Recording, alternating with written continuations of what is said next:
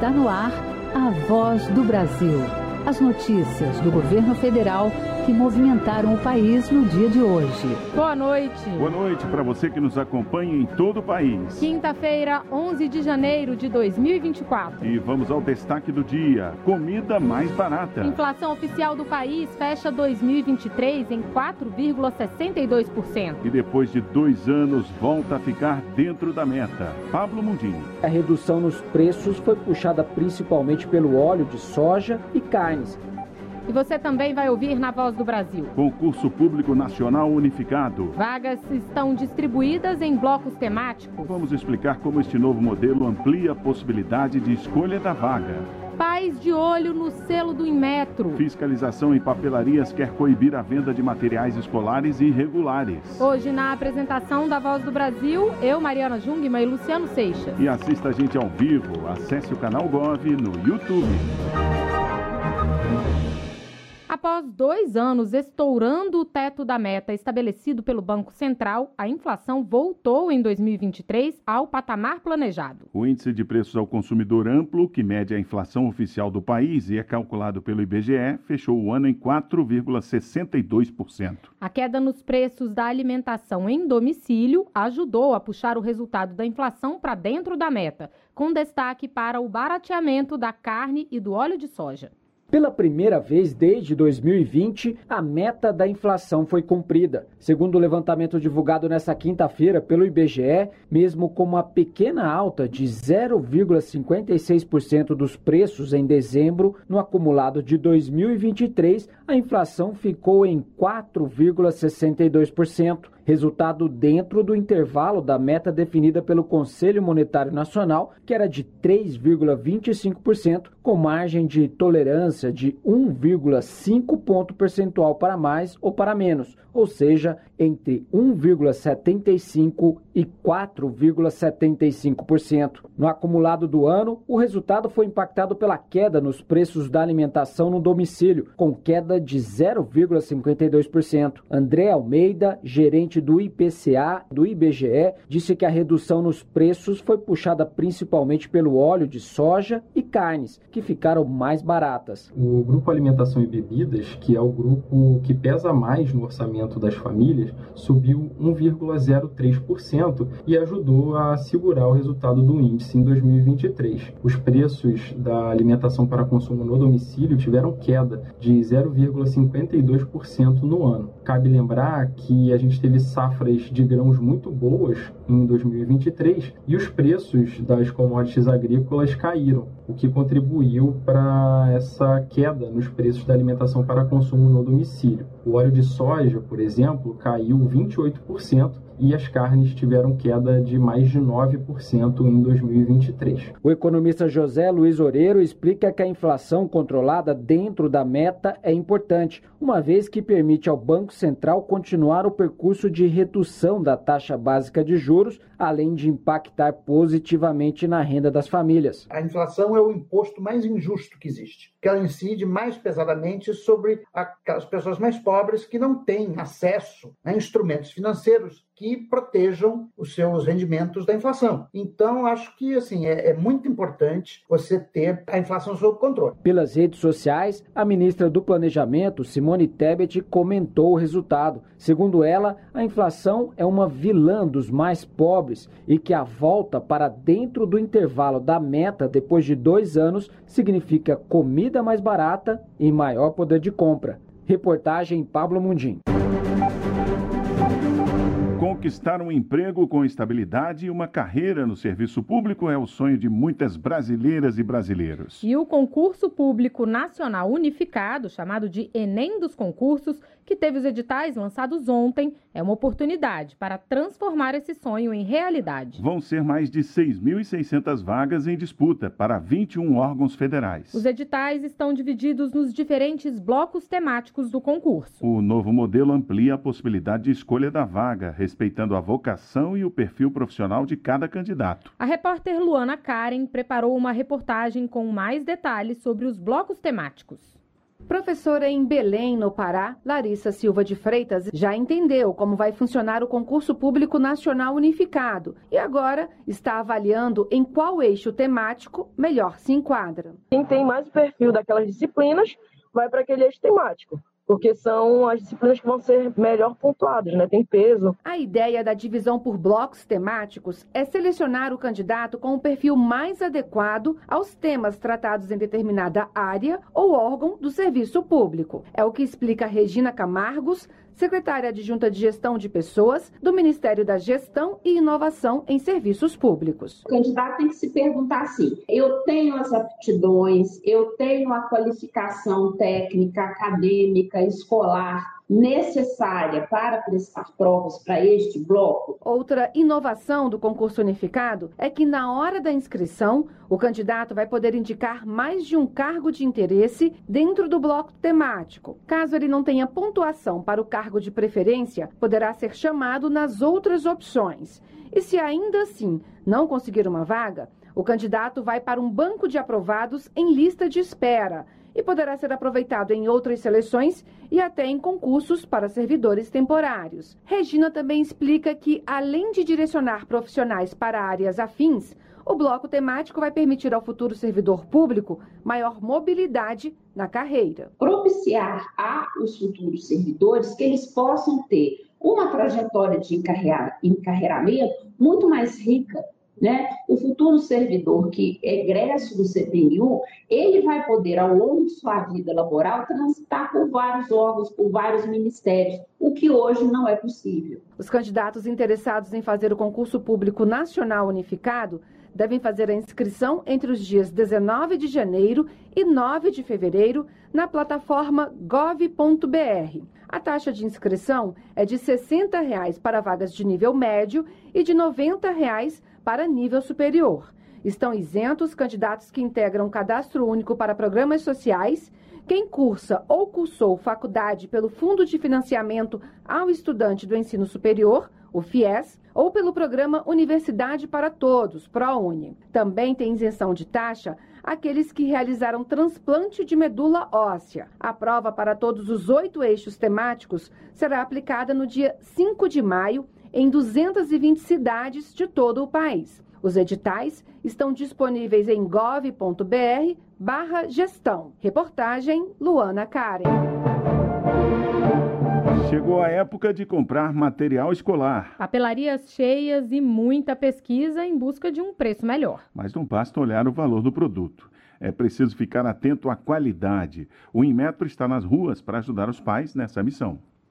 A Fernanda, de 10 anos, fez questão de ir à papelaria com a mãe para comprar o material escolar. A menina se diverte escolhendo lápis coloridos, canetas de vários tipos e os cadernos deste ano. Gosto de escolher as cores do lápis. Para a mãe dela, Poliana Dornelas, o critério de escolha é qualidade e preço. a gente escolhe de acordo com a qualidade também do material, então preço e qualidade. Uma coisa que muita gente não observa é se o material escolar tem o selo do Inmetro, que é uma garantia de que o produto foi testado e atende às normas de segurança. Nesta semana, o Inmetro, Instituto Nacional de Metrologia, Qualidade e Tecnologia, está fazendo uma fiscalização em todo o país para coibir a comercialização de produtos irregulares. A pesquisadora da Divisão de Vigilância de Mercado do Inmetro, Karine Murá, alerta que materiais escolares de origem duvidosa podem trazer riscos para os consumidores. Significa que aquele produto pode não atender requisitos de segurança e aí pode, de repente, apresentar alguma toxicidade, no caso de tintas, por exemplo, pode ter alguma borda cortante, alguma ponta, né, que seja perigosa para o O Inmetro testa 25 tipos de materiais escolares, como apontador, borracha, caneta, gigiceira, marcador de texto, cola, tinta, entre outros.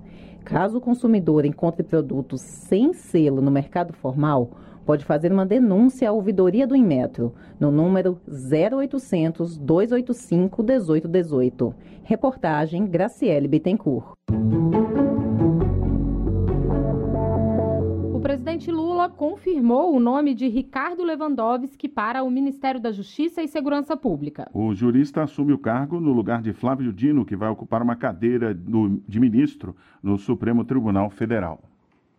O anúncio da escolha de Ricardo Lewandowski para o Ministério da Justiça e Segurança Pública, no lugar de Flávio Dino, que assumirá o cargo de ministro do Supremo Tribunal Federal, foi feito nesta quinta-feira pelo presidente Lula no Palácio do Planalto. Eu acho que ganha o Ministério da Justiça ganha a Suprema Corte e ganha o povo brasileiro. Lula disse ainda que Lewandowski, assim como todo ministro em seu governo, terá liberdade para escolher a própria equipe. Normalmente tem um por hábito cultural não indicar ninguém em nenhum ministério. Eu quero que as pessoas montem o time que ele vai jogar. Ricardo Lewandowski nasceu em 1948 no Rio de Janeiro. É jurista, advogado e ex-magistrado brasileiro. Foi ministro do Supremo Tribunal Federal de 2006 a 2023 e presidiu a corte entre 2014 e 2016. Segundo o presidente Lula, o decreto com a nomeação de Lewandowski será publicado no dia 19 de janeiro e a posse será no dia 1 de fevereiro. Enquanto isso, Flávio Dino continua no comando da pasta e deve ser empossado no Supremo no dia 22 de fevereiro. Reportagem Jéssica Gonçalves vão à terra indígena Yanomami. Acompanham de perto a situação no local. E anunciam ao povo Yanomami assistência permanente na região, com investimentos de 1 bilhão e 200 milhões de reais. Os detalhes daqui a pouco. Quer saber o que o governo federal está fazendo pela sua cidade, seu estado? O site Comunica BR é um portal de informações sobre as entregas do governo federal que dizem respeito a você e tem tudo em apenas um clique. Ao entrar na plataforma, você vai saber qual projeto está sendo desenvolvido no seu município e quais recursos foram investidos nele. Acesse gov.br barra comunica BR. Governo Federal, União e Reconstrução ajudar a prevenir doenças, a Marinha do Brasil, em parceria com a Fundação Oswaldo Cruz, desenvolve um projeto para coletar informações sobre as principais enfermidades que atingem as comunidades ribeirinhas do Pantanal. A iniciativa ainda realiza estudos sobre as mudanças climáticas na região. A Marinha do Brasil apoia a iniciativa da Fiocruz Minas de mapear e prevenir doenças que afetam as comunidades ribeirinhas da região pantaneira. Os estudos sobre a saúde das populações ribeirinhas e sobre os impactos das mudanças climáticas em regiões remotas fazem parte do projeto. A primeira expedição foi realizada no Rio Paraguai, no Mato Grosso do Sul, a bordo do navio de assistência hospitalar Tenente Maximiano. Foram empregados cerca de 100 militares na viagem. O comandante do navio, capitão-tenente Igor Luiz de Freitas Cobelas, conta como os militares auxiliaram a expedição. A Marinha do Brasil apoia o projeto navio com os médicos, dentistas, enfermeiros embarcados nos navios que são componentes da missão. Além dos navios, durante os atendimentos médicos e odontológicos, os profissionais de saúde disponibilizam aos ribeirinhos os mais diversos tipos de exames. Além desses profissionais, apoia com os demais membros da tripulação que ficam à disposição para eventuais necessidades. O coordenador do projeto e pesquisador da Fiocruz Minas, Luiz Alcântara, explica como as pesquisas auxiliam os atendimentos médicos. As pesquisas de monitoramento, né, com a inserção de vários testes rápidos e eficiente triagem dos ribeirinhos, também a inserção de exames parasitológicos, auxiliaram bastante os atendimentos médicos e, e se assim permanecerem, né, continuarão a auxiliar. E essas missões incrementam a, a prevenção de diversas doenças, pois além de investigarmos a presença de diferentes patógenos nos ribeirinhos, nos animais domésticos e silvestres, no meio ambiente, em vetores, nós atuamos também com ações educativas para prevenção de doenças e implementação de ações né, que possam melhorar a qualidade de vida do ribeirinho. Além da equipe médica e do emprego do navio Tenente Maximiano, a Marinha disponibilizou outros dois navios para a expedição. Já a Fiocruz Minas é a instituição responsável pelo desenvolvimento das pesquisas. Participaram ainda da viagem do projeto Navio Navegando para Vigilância Viral em Lugares Longínquos, representantes das secretarias de Estado de Saúde de Mato Grosso do Sul e de Mato Grosso, entre outras instituições. Reportagem Lane Barreto. A assistência aos Yanomami, que começou em janeiro do ano passado, vai continuar de forma permanente com investimentos de 1 bilhão e 200 milhões de reais neste ano. E para detalhar as próximas ações, uma comitiva de ministros esteve ontem em Roraima. A grave situação humanitária na região, revelada um ano atrás, levou a mortes, adoecimento e vulnerabilidade de indígenas. As lideranças da região denunciam que muitos garimpeiros ilegais continuam e outros estão retornando à terra indígena. A comitiva de ministros se reuniu com lideranças Yanomami para discutir as próximas ações de proteção ao território. Agora, o trabalho será feito de forma permanente e não mais emergencial, segundo foi definido pelo presidente Lula esta semana. Será instalado, inclusive, um espaço que vai reunir vários ministérios em Roraima, a Casa de Governo. Durante a visita à região de Auaris, nas terras Yanomami, a ministra dos Povos Indígenas, Sônia Guajajara, disse que os garimpeiros que insistem em ficar no local serão retirados. Estamos começando 2024 agora, saindo dessa etapa emergencial, com essa visita em loco aqui no território, para a gente olhar de perto, identificar tudo que ainda precisa ser feito. Né? Então, temos aqui agora a reafirmação desse compromisso e afirmando que nós vamos tirar, sim, todos os invasores, os garimpeiros do território Yanomami. Todos os investimentos nessa fase permanente serão feitos por meio de um crédito de 1 bilhão e 200 milhões de reais anunciado pelo governo. O plano de ação permanente na região será apresentado em 30 dias, com participação da Polícia Federal, Forças Armadas e demais órgãos federais. Também presente na visita às terras Yanomami, a ministra do Meio Ambiente e Mudança do Clima, Marina Silva, informou que três novas bases permanentes do governo federal serão instaladas no local e destacou que o trabalho feito até agora teve efeito também na parte ambiental, com redução de desmatamento. A gente teve uma redução de áreas abertas de desmatamento de 85% na terra indígena Yanomami, de novas áreas abertas. Se não tivesse a ação do IBAMA, da Polícia Federal, da PRF, da Força de Segurança Nacional, a presença da FUNAI, de todos nós que estamos aqui, poderia ter mais abertura de novas áreas. O ministro dos Direitos Humanos e da Cidadania, Silvio Almeida, anunciou que o programa de proteção aos defensores de direitos humanos, comunicadores e ambientalistas contará com equipes permanentes no estado para cuidar e proteger as vítimas de ameaças em terras Yanomami. O Ministério da Saúde também vai seguir com investimentos no local. Desde 2022, o número de profissionais em atuação nas terras Yanomami aumentou mais de 40%, passando para quase mil. Reportagem Graziela Mendonça.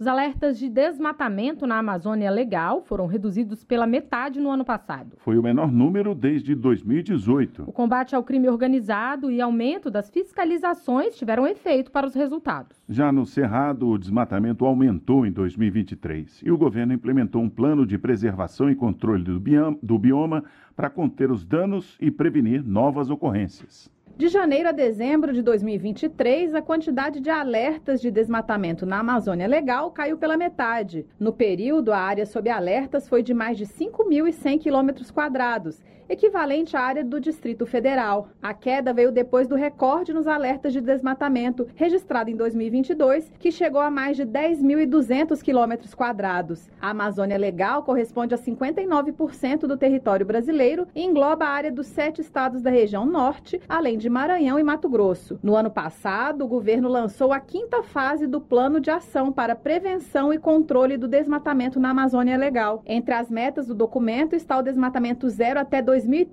André Lima, secretário extraordinário de Desmatamento do Ministério do Meio Ambiente e Mudança do Clima, acredita que o desmatamento zero é possível e que o combate a crimes ambientais contribuiu para os números na Amazônia. Em janeiro, o governo já fez um movimento muito forte, por exemplo, para controlar a expansão de garimpo ilegal em terras indígenas. E a partir de fevereiro, março, nós expandimos e intensificamos e qualificamos as ações de fiscalização nos municípios prioritários, nas áreas mais críticas. No Cerrado, houve um aumento de 43% nos alertas, atingindo uma área de mais de 7.800 quilômetros quadrados. O Maranhão liderou o ranking, seguido por Bahia, Tocantins e Piauí. O Ministério do Meio Ambiente lançou em novembro de 2023 um plano de prevenção e controle, chamado de PP Cerrado. Entre as medidas está a integração de bancos de dados, o aumento da fiscalização presencial, a implementação da rastreabilidade agropecuária e a criação de novas unidades de conservação. A manutenção do cerrado é condição para a distribuição da água pelo Brasil. O bioma, por ter o solo mais alto, absorve a umidade e leva água para oito das 12 bacias importantes para o consumo de água e geração de energia no país. Reportagem Lorena Pacheco. Saber o que está acontecendo em tempo real no governo federal e o impacto das ações e medidas para todas as brasileiras e brasileiros? A empresa Brasil de Comunicação, responsável pela produção da Voz do Brasil do Poder Executivo, lançou o aplicativo Canal Gov, com todas as informações do governo federal. A internet ampliou ainda mais as possibilidades das pessoas se conectarem com o mundo. Seguindo essa tendência tecnológica, o canal Gov agora tem um aplicativo.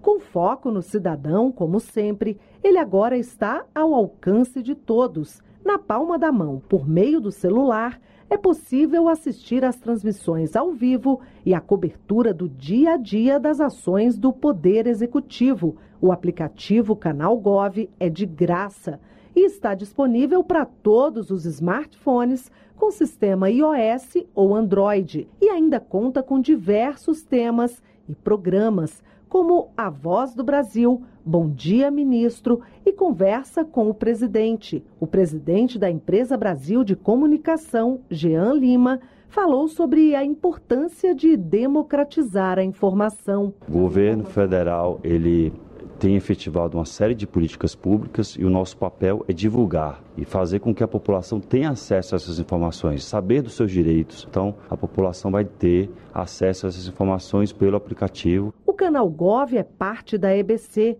Empresa Brasil de Comunicação. Nós trabalhamos para informar você, cidadão, sobre as políticas públicas do governo federal. Além de programas de TV e rádio, agora temos a Agência Gov, um portal de notícias dedicado à cobertura diária das ações do governo federal. Além disso, temos a Rede Nacional de Rádio, que oferece conteúdos de graça disponíveis para download. A EBC também é responsável pelos primeiros 25 minutos da Voz do Brasil, Reportagem Luciana Colares de Holanda.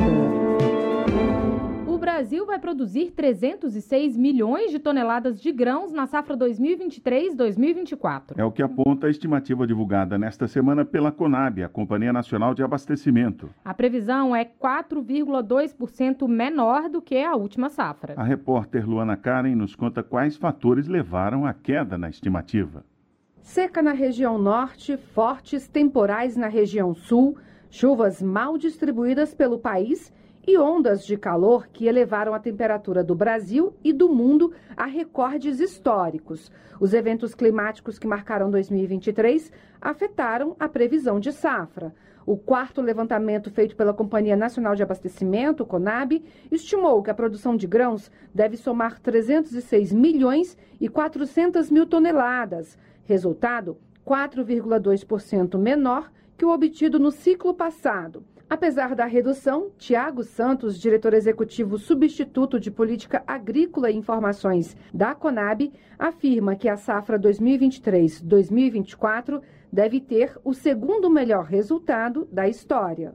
Então, ainda mesmo assim, com as condições climáticas que nós estamos enfrentando, olhamos com otimismo para as previsões de safras a seguir. As culturas mais afetadas pelas condições climáticas adversas devem ser a de soja e milho, mas enquanto para o milho há uma expectativa de redução da produção de quase 11% em relação à safra anterior, a soja deve ter uma variação positiva de 0,4%. Dentro da previsão de investimentos para a safra 2023-2024, o Banco Nacional de Desenvolvimento Econômico e Social liberou nesta quarta-feira mais 3 bilhões de reais para operações de crédito. Os recursos estarão disponíveis até junho de 2024 e podem ser usados para custeio e investimento, incluindo ampliação da produção, compra de máquinas e equipamentos.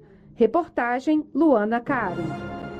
E essas foram as notícias do governo federal. Boa noite. Boa noite para você e até amanhã.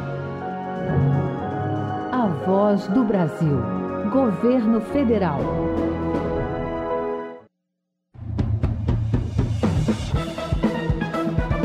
Você vai ouvir agora notícias do Poder Judiciário.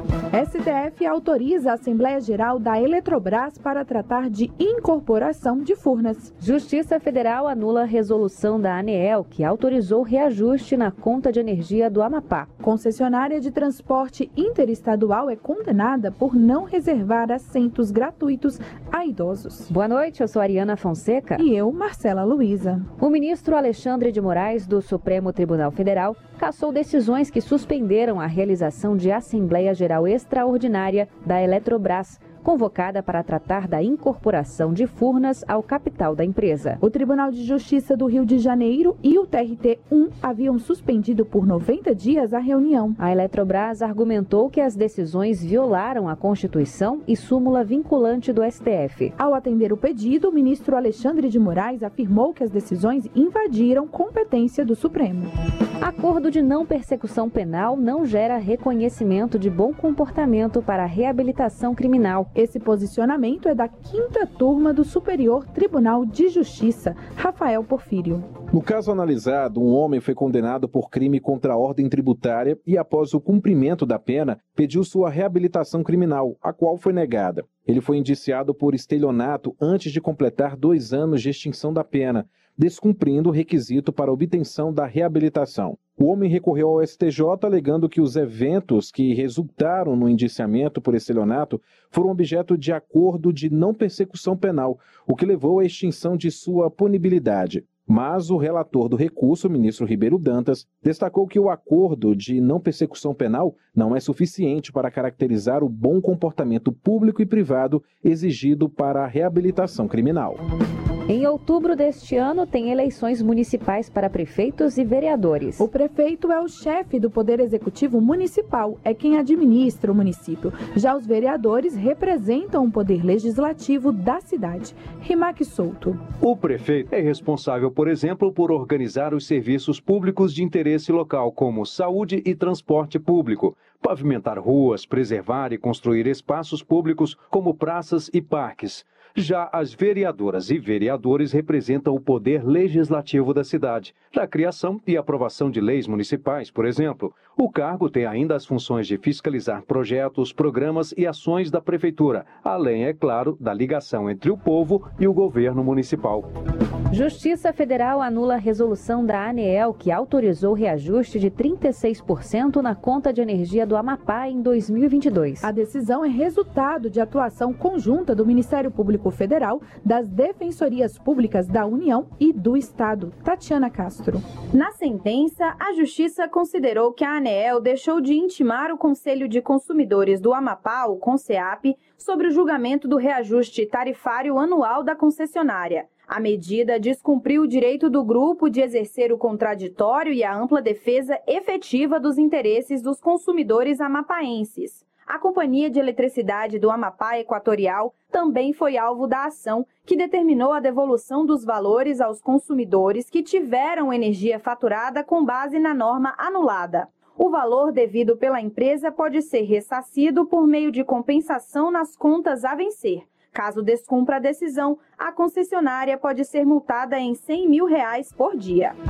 A sexta turma do Tribunal Regional Federal da Terceira Região condenou uma empresa concessionária que atua no transporte interestadual ao pagamento de 300 mil reais em danos morais coletivos por não destinar vagas gratuitas ou desconto no valor das passagens a idosos. De acordo com a legislação, o sistema de transporte coletivo interestadual deve reservar por veículo duas vagas gratuitas para pessoas idosas com rendimentos de até dois salários mínimos. Caso o número seja excedido, deve ser aplicado um desconto de no mínimo 50% no valor das passagens. Ao analisar o caso, o desembargador relator do processo levou em conta a frequência com que a empresa tem sido notificada, já que existem registros de infração entre 2003 e 2013. Você acompanha outras notícias do Poder Judiciário em 104,7 FM para Distrito Federal e em torno e também pela internet. Acesse radiojustiça.jus.br e siga pelo X, antigo Twitter, twitter.com barra Rádio e TV Justiça. Uma boa noite e até amanhã. Notícias do Poder Judiciário, uma produção da Rádio Justiça, Supremo Tribunal Federal.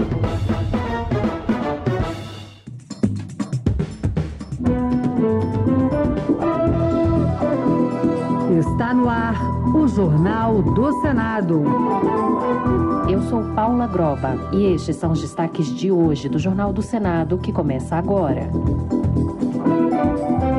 O governo sanciona sem vetos plano plurianual para quadriênio 2024-2027. Líder da bancada feminina pede combate à violência política nas eleições de 2024. Agora é lei. Tribunal de Contas da União poderá participar de Conselho de Auditores da ONU.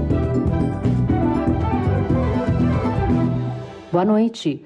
Presidente do Senado comentou a possibilidade de o executivo acionar o STF para questionar a constitucionalidade da proposta que prorrogou a desoneração da folha de pagamentos até 2027. Rodrigo Pacheco argumentou que é direito do governo ajuizar ação sobre a desoneração de municípios, mas entende que o benefício às empresas já conta com o aval do Supremo. Repórter Marcela Diniz. Logo após a derrubada pelo Congresso do veto presidencial ao projeto que prorrogou até 2027 a desoneração da folha de pagamento, a equipe econômica do governo anunciou a intenção de judicializar a questão, alegando que não há previsão no orçamento para a renúncia fiscal, que além dos 17 setores da economia, engloba também os municípios. O entendimento do governo é o de que a reforma da Previdência de 2019 impede a concessão de benefícios sobre a base de arrecadação da Previdência. Ao comentar a possível judicialização da desoneração, o presidente do Senado e do Congresso Nacional, Rodrigo Pacheco, disse que esse é um direito do governo governo, mas ponderou que, ao menos para as empresas,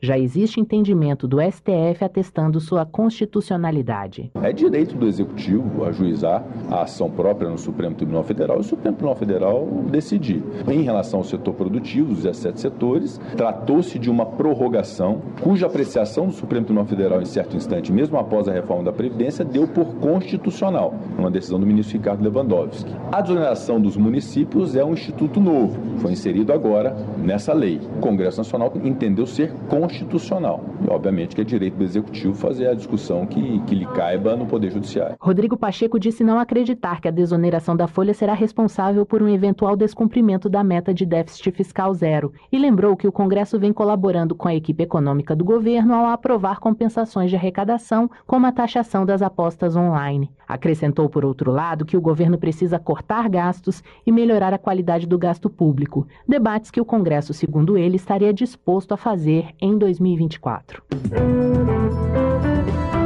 O Senado aprovou um projeto que assegura a instalação de fraudários e banheiros familiares em edifícios públicos ou privados de uso coletivo. A proposta, que já foi enviada pela Câmara dos Deputados, condiciona a liberação do Habite à existência desses espaços. As informações com o repórter Bruno Lourenço. O projeto de lei aprovado pelos senadores quer garantir que edifícios públicos ou privados destinados ao uso coletivo, como hospitais e centros comerciais, tenham fraudários e banheiros familiares. Para isso, condiciona a liberação do Habite-se à presença desses equipamentos. A relatora Mara Gabrilli, do PSD de São Paulo, acredita que a iniciativa traz mais segurança, conforto e dignidade a crianças e famílias. A instalação de banheiros familiares permite à criança fazer uso de sanitários e lavatórios adaptados à sua estatura, em ambiente que costuma ser mais asséptico do que os banheiros usados por adultos. Ademais, garante maior privacidade à criança e ao responsável que acompanha contribuindo para reduzir os riscos à sua segurança. Iguais considerações podem ser feitas com respeito aos fraudários. Diante da inviabilidade da instalação de fraudário independente, os banheiros masculino e feminino deverão contar com equipamentos que possibilitem a troca de fraldas. Os prédios já existentes não precisam seguir as novas determinações, a não ser em caso de ampliações ou reformas primeiro senador a assumir uma vaga no STF desde 1994, Flávio Dino deve tomar posse como ministro no dia 22 de fevereiro. Hoje, o presidente Lula anunciou a ida do ministro aposentado do STF, Ricardo Lewandowski, para o Ministério da Justiça, pasta ocupada por Dino até o final de janeiro. O nome do futuro ministro do Supremo foi aprovado pelo Senado no dia 13 de dezembro. Dino assume a vaga de Rosa Weber, que já se aposentou em setembro do ano passado. Antes de assumir a vaga, no entanto, Flávio Dino anunciou que retorna ao Senado no dia 1 de fevereiro, onde permanecerá até o dia 21 do mesmo mês, e no dia 22 renunciará à vaga no Senado para assumir o STF. O repórter Pedro Pincer conta mais detalhes sobre a sucessão de Flávio Dino no Senado. Sua primeira suplente e atual senadora Ana Paula Lobato, do PSB do Maranhão, toma posse definitiva da vaga deixada por Dino e cumpre mandato até 2030. Ela assumiu a função no início de 2020 2023, quando Dino se licenciou do Senado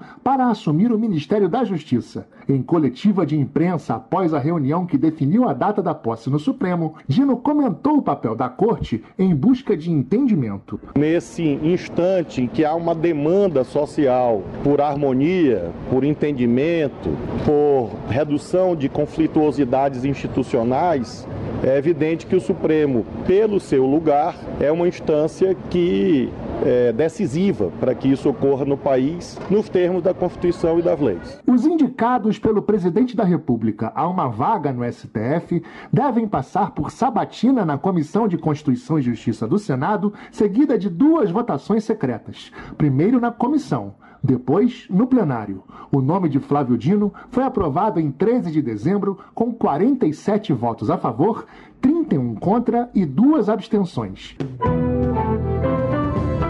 Em outubro, novas eleições municipais vão ocorrer no Brasil. E a violência política preocupa muitas mulheres que desejam se candidatar a um cargo no executivo ou no legislativo local. A líder da bancada feminina no Senado, Daniela Ribeiro, defendeu o combate mais efetivo desse tipo de crime. Repórter Luana Viana. O projeto que deu origem à lei que combate a violência política contra a mulher é de autoria da deputada Rosângela Gomes, do Republicanos do Rio de Janeiro, e define normas para prevenir e punir a prática. De acordo com a legislação, serão garantidos os direitos de participação política da mulher, a proteção contra a discriminação e a desigualdade de tratamento em relação aos homens no acesso às instâncias de representação política e no exercício das funções públicas. A relatora do projeto de combate à violência política foi a senadora Daniela Ribeiro, do PSD da Paraíba, atual líder da bancada feminina no Senado. Ao comentar a expectativa em relação às eleições municipais de outubro, ela destacou a necessidade de aprimorar a legislação. A violência política ela tanto pode ocorrer na campanha eleitoral como também no exercício do mandato. Então o que, que nós precisamos, inclusive com relação à lei, é ainda a gente dá para a gente melhorar ainda mais a lei para que a tipificação do crime ele tenha mais segurança, como aconteceu com o crime de bullying. Você tem testemunhas, você isso se, se é reiterado, né, para que a gente possa fazer com que esses que ainda não compreenderam da importância da mulher na política possam parar com esse tipo de atitude. A violência política de gênero pode ser caracterizada como todo e qualquer ato que tenha como objetivo excluir, impedir ou restringir o acesso de mulheres a espaços políticos entrou em vigor a lei que regulamenta a entrada do Tribunal de Contas da União no Conselho de Auditores da Organização das Nações Unidas. Em entrevista à Rádio Senado, o presidente do tribunal destacou a aptidão dos auditores brasileiros na fiscalização de recursos para causas humanitárias. Repórter Luiz Felipe Liasbra. O presidente Lula sancionou a lei que regula a entrada do Tribunal de Contas da União no Conselho de Auditores da Organização das Nações Unidas, a ONU. O presidente do tribunal, ministro Bruno Dantas, destacou a importância da fiscalização do orçamento em causas humanitárias, como o Fundo das Nações Unidas para a Infância, a ONU Mulher e missões de paz. Todos os gastos da Unicef serão é, fiscalizados e auditados é, pelo TCU em nome do Brasil. Nós também vamos fiscalizar os gastos com a ONU Mulher, que é uma, um organismo da ONU que tem a competência de promover políticas de equidade de gênero. Além disso, o Brasil terá a responsabilidade de fiscalizar é, as missões em três países: Líbano, Kosovo e Chipre. O Conselho de Auditores da ONU é uma instituição fiscal formada por três países e que é responsável pela auditoria externa das finanças do organismo internacional. Ao lado do Brasil, irão realizar as auditorias a França e a China. O mandato brasileiro se iniciará no dia 1 de julho de 2024.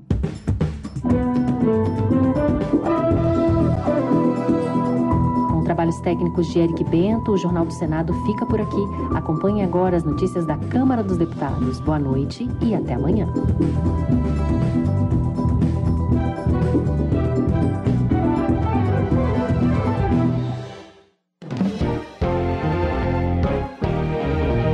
Jornal Câmara dos Deputados.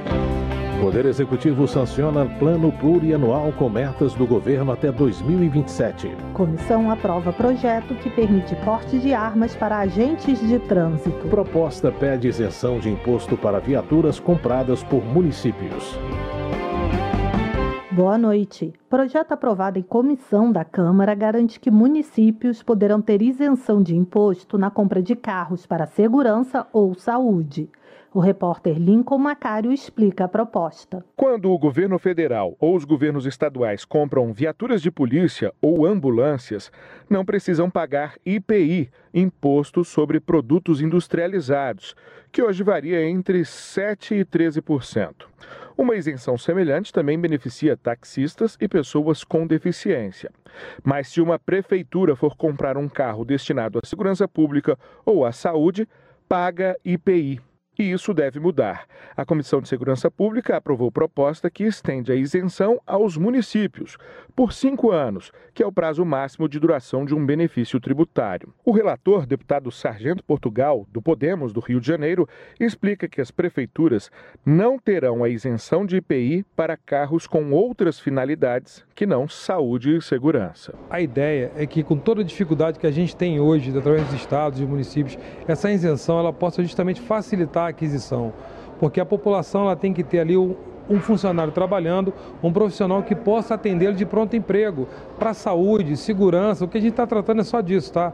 Ninguém aqui está preocupado em pegar e ostentação, nada disso. É atender a população da melhor forma. Os municípios também não podem vender os carros comprados com isenção de IPI em menos de três anos, ou terão que pagar o imposto devido e multa. O projeto ainda precisa ser aprovado pelas comissões de Finanças e Tributação e de Constituição e Justiça antes de seguir ao Senado. Da Rádio Câmara de Brasília, Lincoln Macário. Segurança Pública. A Comissão de Administração e Serviço Público da Câmara aprovou o projeto que institui a Lei Geral dos Agentes de Trânsito. A reportagem é de Luiz Cláudio Canuto. Entre outras medidas, a proposta permite o porte e uso de armas de fogo por agentes de trânsito e por isso inclui a categoria no rol de carreiras do sistema de segurança pública, no caso, a segurança viária, como prevê a Constituição Federal. A proposição modifica artigos do Estatuto do Desarmamento que trata do registro, posse e comercialização de armas de fogo e munição. O relator na Comissão de Administração, o deputado André Figueiredo, do PDT do Ceará, defende a mudança. Uma vez que eles lidam não apenas com cidadãos de bem, mas potencialmente podem abordar criminosos ou pessoas mal intencionadas que podem, em virtude da situação de fiscalização, ficar numa situação desigual. Né? Um marginal armado e um agente de trânsito que lá está para propiciar segurança, para fiscalizar, desarmado. Então, nada mais justo que também aos agentes de trânsito, no uso de suas atribuições, em suas missões cumpridas na, nas vias do nosso país, que eles também possam ter direito ao, ao uso de arma. Uma emenda aprovada na Comissão de Administração inclui o direito ao porte de arma aos guardas municipais. A proposta de autoria do deputado Nicolete, do União de Roraima, já passou também pela Comissão de Segurança Pública. O projeto torna a carreira de agentes de trânsito exclusiva de servidores públicos e dá prazo de dois dois anos para as adaptações locais. A proposta está agora na Comissão de Constituição e Justiça. Da Rádio Câmara de Brasília, Luiz Cláudio Canuto. Política. Marcon, do PT Gaúcho, faz um balanço do primeiro ano do novo mandato do presidente Lula e destaca a reedição de diversos programas extintos, como Bolsa Família e o Minha Casa Minha Vida. O deputado ressalta que o governo tem direcionado recursos para custear programas de saúde nos estados, como Farmácia Popular e o Mais Médicos. Marcon avalia que o primeiro ano de governo também foi marcado pela retomada das relações políticas internas e externas, enfatizando o resgate da democracia e a promoção da paz. Segundo o deputado, esses elementos compõem um panorama abrangente das ações do governo federal sob a liderança de Lula. E também, no Rio Grande do Sul, a questão da infraestrutura rodoviária. O ano passado, o Rio Grande do Sul teve quase 2 bilhões de reais de investimento, quatro vezes mais do que o governo anterior, porque a prioridade do governo do presidente Lula é a infraestrutura. E também o governo investindo na produção primária no Rio Grande do Sul. E é por isso que gerou emprego, aumentou a economia e a minha avaliação é positiva no terceiro mandato do governo do presidente Lula. Na avaliação de Chico Alencar, do pessoal do Rio de Janeiro, é preciso manter viva a lembrança do golpe militar, que completa 60 anos em 2024, para que se evite a repetição desse tipo de acontecimento. Segundo o deputado, a história brasileira é permeada por extensos períodos de autoritarismo sendo os 21 anos de ditadura um capítulo significativo dela. Chico Alencar lembra, inclusive, que a República Brasileira enfrentou uma tentativa de golpe recente em 8 de janeiro de 2023. Na ocasião, vândalos depredaram as sedes dos três poderes em Brasília, recusando-se a aceitar os resultados das eleições de 2022. Segundo o deputado, este acontecimento ressalta a fragilidade democrática do país. É bom nesse 2024, quando lembramos dos 60 anos do golpe, afirmar a nossa convicção democrática, entender que a democracia é, como já se disse, uma plantinha frágil que precisa ser regada, cultivada e construir uma nação com mais estabilidade. A cultura autoritária ainda muito forte no Brasil e nós temos que contrapor a cultura dos direitos e deveres democráticos para garantir um futuro de mais democracia e justiça social para todos nós. Comissões. A CCJ aprovou a liberação de pagamentos congelados de servidores de estados e municípios. A repórter Paula Moraes explica. A Comissão de Constituição e Justiça da Câmara aprovou uma proposta que permite a estados, municípios e Distrito Federal pagar retroativamente anuênios, quinquênios e licenças-prêmio congelados entre 28 de maio de 2020 e 31 de dezembro de 2021 por determinação de uma lei aprovada em 2020. A lei permitiu à União ajudar financeiramente os estados e municípios durante a pandemia. Em troca, proibiu aumentos e progressões de pessoas pessoal nos entes federados até 2021. Conforme a proposta, a concessão desses valores dependerá de lei autorizativa do município ou estado, além de disponibilidade orçamentária. A lei deverá indicar o impacto orçamentário da medida sem transferência de encargo financeiro a outro ente federativo. O relator, deputado Alencar Santana, do PT de São Paulo, recomendou a aprovação do texto. A pandemia afetou todo o país e não daria para transferir ao servidor público uma pena que não é dele. e ele ter seu direito suspenso, sendo que isso afeta a sua carreira ao longo do tempo. Tem uma justiça sendo feita ao servidor público dos municípios, dos estados e do governo federal. A deputada professora Luciene Cavalcante, do PSOL de São Paulo, também defendeu a justiça da proposta. Nós, é, servidores públicos, é, a gente precisa ter esses 583 dias de volta. É uma questão de justiça, uma reparação. A proposta que permite a estados, municípios e Distrito Federal pagar retroativamente anuênios, quinquênios e licenças-prêmio congelados entre 2020 e 2021 ainda depende de análise pelo plenário. Da Rádio Câmara de Brasília, Paula Moraes. Saúde. Deputados querem votar a regulamentação da profissão de cuidador da pessoa idosa. O tema foi debatido em comissão da Câmara no final do ano e Laís Menezes acompanhou. Deputados e especialistas apontaram a urgência na regulamentação da profissão de cuidador da pessoa idosa e também a falta de apoio do Estado no cuidado dessas pessoas.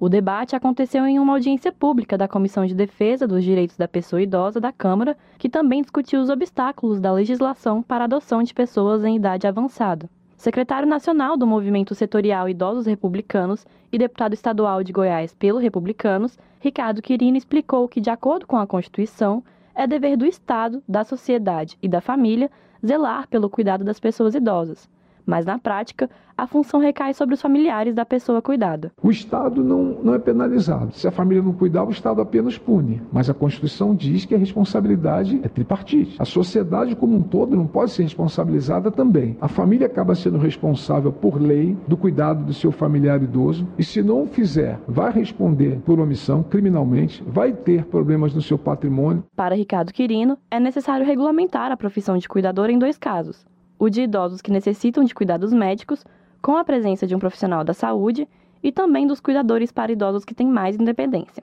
Estes últimos são muitas vezes cuidadores informais, em sua maioria alguém da família da pessoa idosa e que é invisível para a legislação, para a sociedade e para o Estado. Por isso, de acordo com Ricardo Quirino, é imprescindível que na construção de uma lei de regulamentação da profissão sejam amparados tanto cuidadores formais como informais. O médico epidemiologista especializado em estudos sobre envelhecimento, Alexandre Kalash, lembrou que o cuidado tem gênero e raça, mas não deveria. O homem no Brasil continua a conjugar o verbo cuidar desta forma: tu cuidas, ele cuida, ela cuida, vós cuidais. Eu não tenho nada a ver com isso.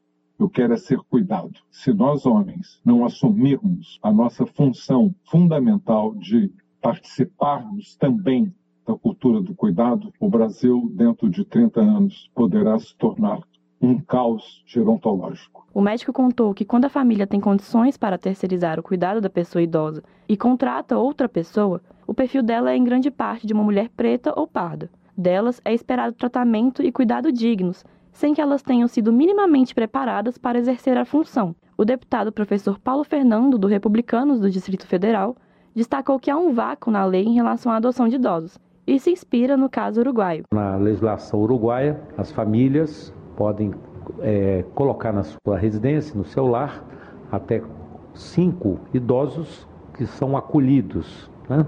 E tem, obviamente, um subsídio pago pelo governo do Uruguai. O deputado professor Paulo Fernando relembrou o projeto de lei já aprovado pelo Senado que aborda o exercício da profissão de cuidador da pessoa idosa, somado a outras providências, e está sendo analisado no parlamento já há 11 anos. Ele disse que o projeto deve ser retomado logo, para que a regulamentação da profissão de cuidado da pessoa idosa aconteça o mais rápido possível. Para ele, para o deputado Gilberto Nascimento, do PSD de São Paulo, também é necessário criar logo a comissão especial da Câmara que vai tratar da proposta que regulamenta a profissão de cuidador da pessoa idosa. Da Rádio Câmara de Brasília, Laís Menezes.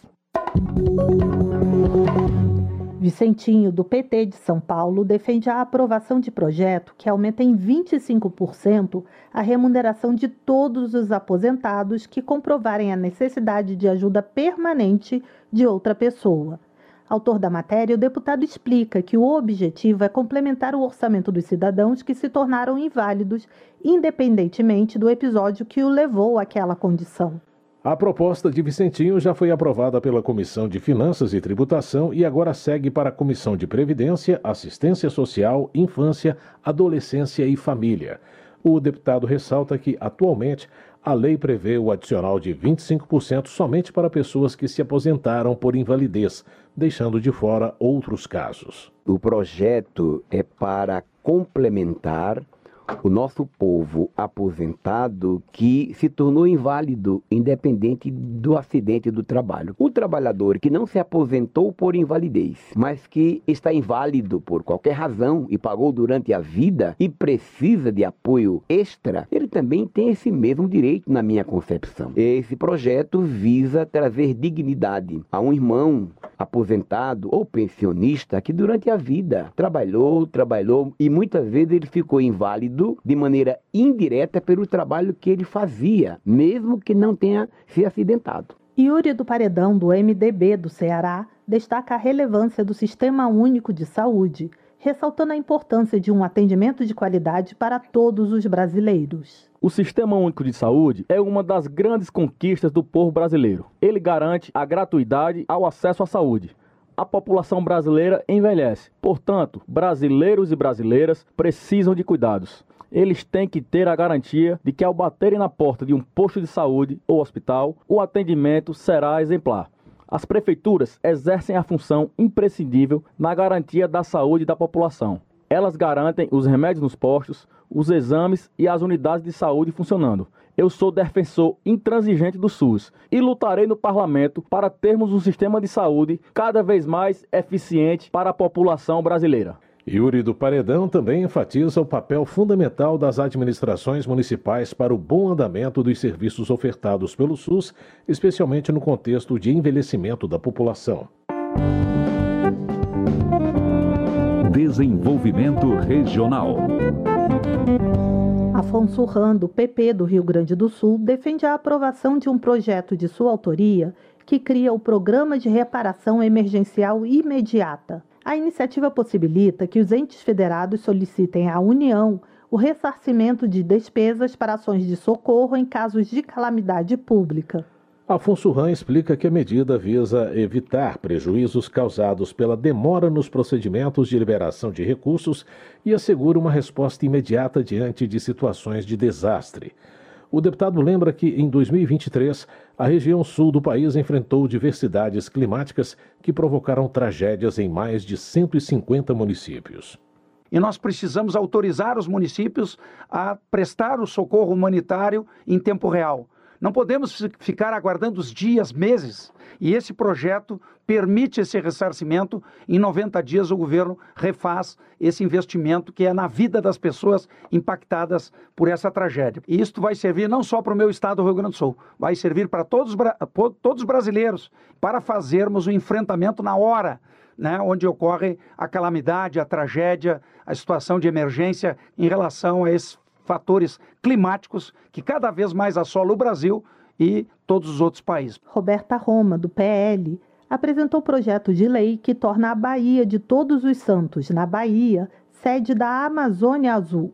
Ela explica que a nomenclatura compreende toda a margem da costa marítima brasileira, englobando as áreas marinhas situadas fora da porção continental e as localizadas ao redor das ilhas oceânicas e rochedos. De acordo com Roberta Roma, a escolha da Baía de Todos os Santos como sede da Amazônia Azul justifica-se pelo fato de o estado da Bahia ter o maior número de municípios cercados pelo mar e a maior área costeira do Brasil, com 1.100 quilômetros. A parlamentar ressalta o potencial econômico que envolve a atividade marítima.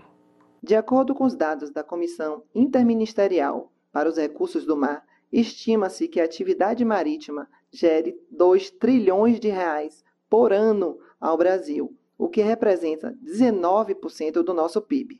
A economia azul inclui atividades como produção de petróleo e gás, transporte marítimo, indústria naval, extração de minérios, turismo da pesca, além das festas populares ligadas ao mar e da culinária marinha. Vamos unir forças, trabalhar para que a nossa Baía de Todos os Santos seja a sede da Amazônia Azul e atrair os olhares do mundo para esse lugar. Economia. O Poder Executivo sancionou o Plano Plurianual, que estabelece as metas do governo até 2027. Saiba mais sobre o assunto na reportagem de Márcio Aquiles Sardi. O presidente da República, Luiz Inácio Lula da Silva, sancionou a lei que institui o Plano Plurianual 2024-27, com as metas do governo para o período. O texto foi publicado no Diário Oficial da União desta quinta-feira. O PPA, cuja iniciativa legislativa cabe ao Poder Executivo, orienta a elaboração dos orçamentos anuais. O projeto enviado pelo governo envolve 13 trilhões e 300 bilhões de reais, distribuídos em 88 programas nos eixos social, econômico e institucional.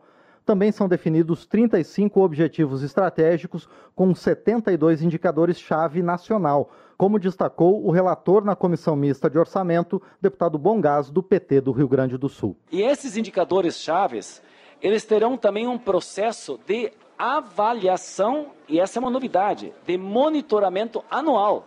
Para não acontecer que a gente, daqui a quatro anos, avalia o que foi o PPA de quatro anos passados. Não, ele tem que dialogar permanentemente com a LDO, com a Lua, com o momento que nós estamos vivendo. O deputado criou um anexo para incluir propostas de deputados e senadores ausentes da versão original.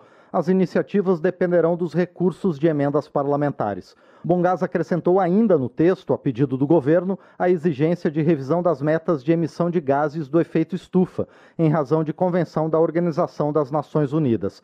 O relator recomendou também que o Poder Executivo analise os resultados das políticas públicas para as pessoas com deficiência. Da Rádio Câmara, com informações de Ralph Machado, Márcio Aquiles Sardi. Termina aqui o jornal Câmara dos Deputados, com trabalhos técnicos de Everson Urani e apresentação de Mônica Tati e José Carlos Andrade. Uma ótima noite para você. A Voz do Brasil retorna amanhã. Uma boa noite. Você ouviu A Voz do Brasil. Boa noite.